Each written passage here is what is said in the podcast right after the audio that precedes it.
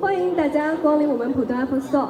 今天我们邀请到了我们愤怒的小鸟的开发者 Review 公司的 Henry Home 先生来我们 Apple Store 做客，他将跟大家一起谈一下愤怒的小鸟两周年的一个成长经历。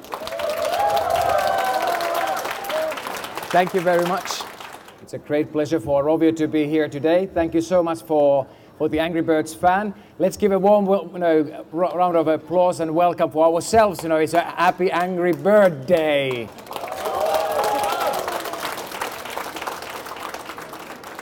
It's only two years since the Birdwave first launched from the slingshot. It was the 11th of December 2009 and it's been a very exciting two years. Uh, the birds has been flying around the world, and they're very happy to be here today with you in Shanghai Apple Store in Pudong.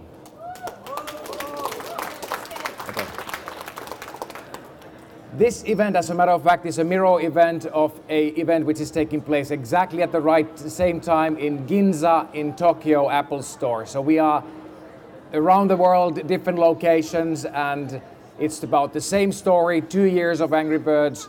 It's a two year story of, of the company which has been entertaining the customers, the fans, and the downloads of the game has been reaching 500 million globally. So let me go a little bit into the history of the company. The company itself has been told to be a overnight success.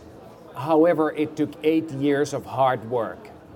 The company had made 51 games before it was a time to start designing a game for the family. Family which would be then excited about the characters, the gameplay, which would bring the children and the parents together to experience the Angry Birds.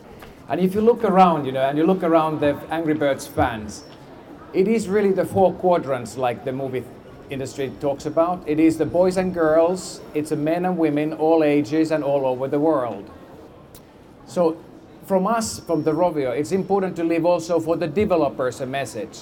Apple has given a wonderful platform to operate. iOS gives a chance for us to innovate and bring a new type of an entertaining games into the market. So out of the hundreds of thousands of applications, how do you make sure that yours is visible?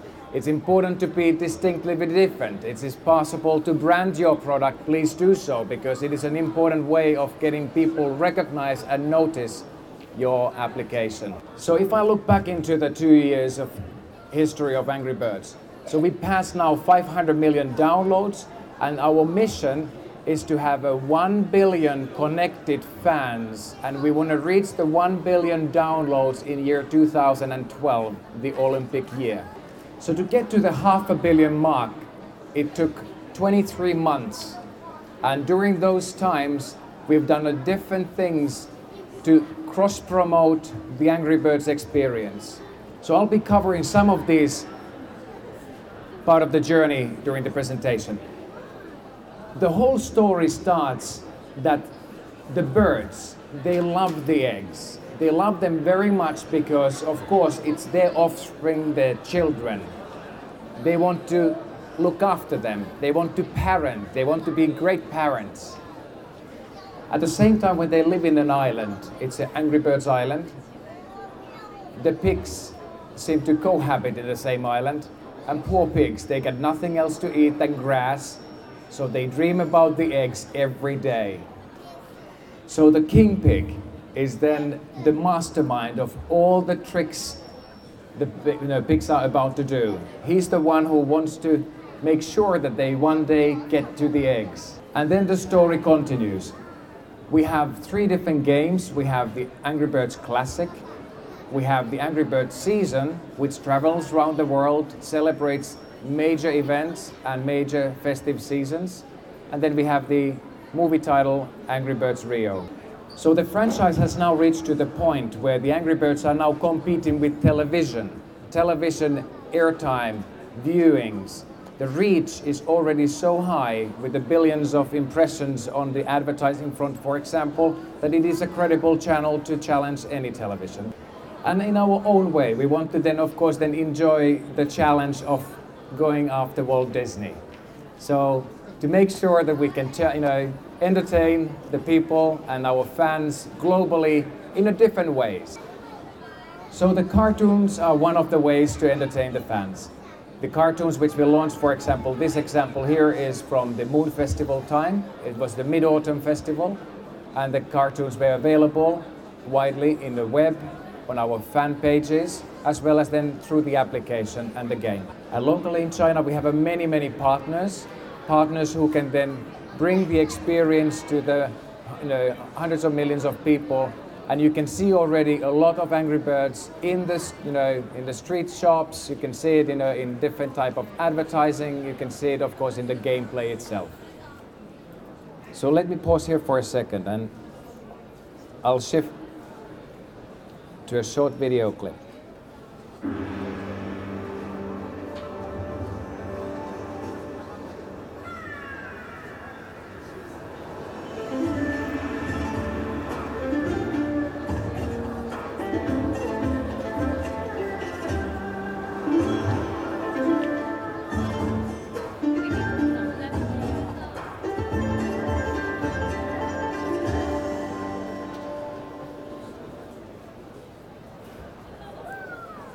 We featured part of the Moon Festival and the local Chinese festival of, of Mid-Autumn. And this was the way for us to bring the Chinese culture to the world. There were over 30 million people globally who have not experienced Moon Festival before. And it was our way of bringing it to the world. And this will continue. We believe a lot that there's a wonderful, exciting festive seasons in China, which then the rest of the world should enjoy and celebrate as well. And to do this one, we have opened up an office in Shanghai. We are looking into getting more and more footprint in China and make sure that we can entertain our Chinese fans. Here's another example of what we have done. Here's a cookbook. It's a cookbook which brings the family together, makes sure that everybody enjoys the cooking.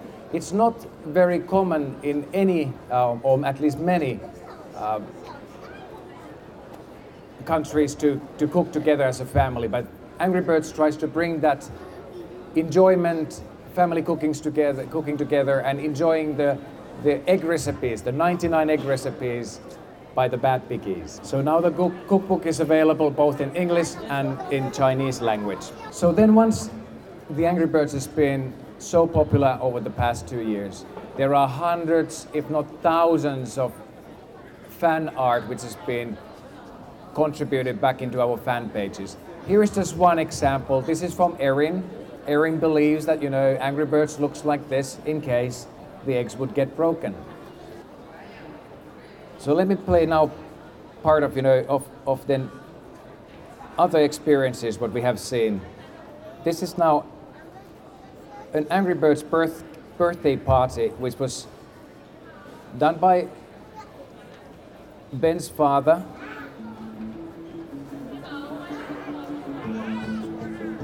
and it's a fan art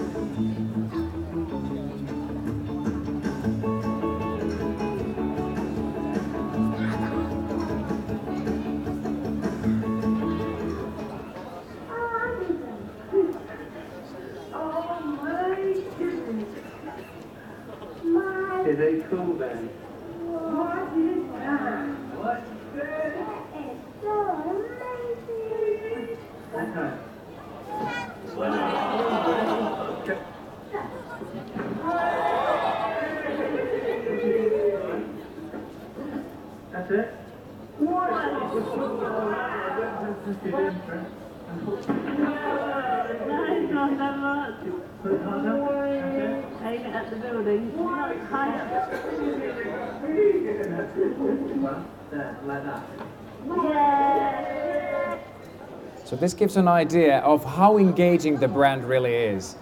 That people are taking the effort of putting their creations and their celebrations with the families on, you know, shared sites of the Youku and Soku and Tudou and, and other, other social sites in the world. Then this is something what we haven't really revealed before. So it's that Angry Birds is now building its first activity park. And this is an activity park where the children and the adults they can go and enjoy the Angry Birds activities. And first park we actually putting up now in Helsinki on the Angry Birds birthday. These are playgrounds which has interactive connection between the game and the play itself and it actually gives a possibility for children and adults to lo- you know enjoy so let's ask the children would this be a fun place to go and play 问一下在座的小朋友，这会不会是你理想中的一个很好 let's put 玩的 hands 场 up if 所 it？is 大家如果觉得是的话，请举手。 definitely i think so too and it is definitely a place that not only children but also the whole family would like to go and enjoy so our mission now is to put thousands of these around the world they are just replacing the existing know, playgrounds and the parks and we're working cl- closely together not only the, the government organizations but also then the private organizations to get this rolled out then a little bit more about the, the movie clips and movies. Um, this is actually a game game release. What we did today, it was a Halloween game release. We introduced a brand new bird. It was a orange puff bird into the game, and and uh, there's a short story how this bird actually came alive.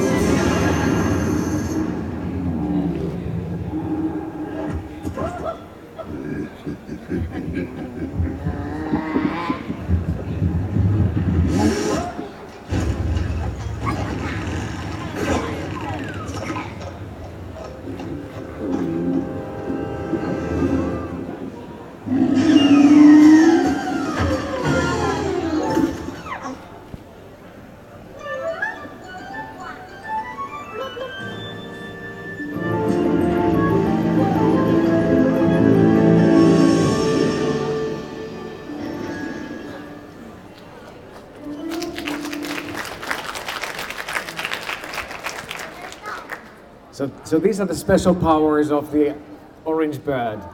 Uh, they're entertaining, they're definitely highly engaging, and um,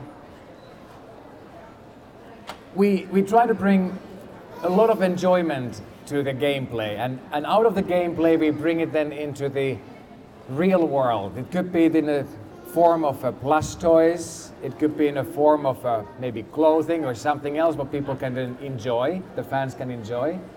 So we have this daily connection with our fans. We have over 2 million fans in China on a Tencent QQ platform, and they communicate with us on daily basis.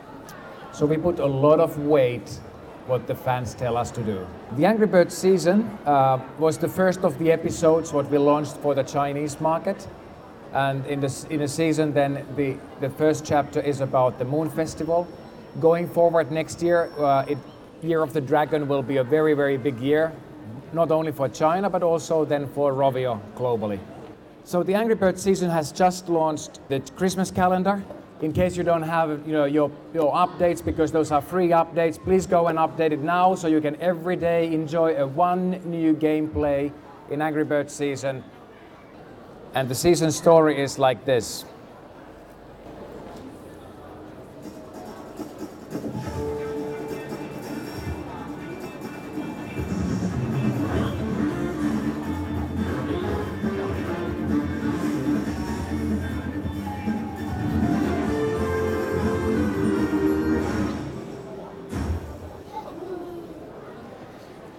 So the bad piggies have stolen all the Christmas presents, so it's all for us, you know, to go and save them and make sure the Christmas will be here this year. I would like to thank you very much for, for the event. Thank you for being here. Um, it's a great pleasure for, for us to be here. And behalf of the Rovio development team, we are now 200 people globally, and we are here to delight our fans in China. Thank you.